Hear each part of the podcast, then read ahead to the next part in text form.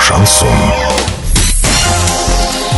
В студии с новостями Дарья Дмитриева. Здравствуйте. Спонсор выпуска – магазин «Строительный бум». Низкие цены всегда. Картина дня за 30 секунд. В Орске общественник напал на женщину, но полиция не нашла состава преступления.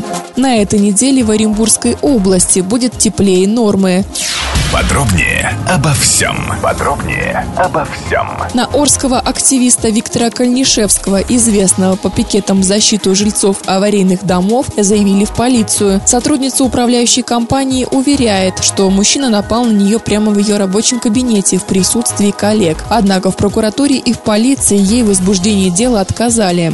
На этой неделе в Оренбургской области будет теплее нормы. В центральной и восточной зонах выше на 1-2 градуса. В западной зоне на уровне. В большинстве районов области ожидаются осадки в виде снега, мокрого снега и дождя от небольших до умеренных. По центру возможно до сильных.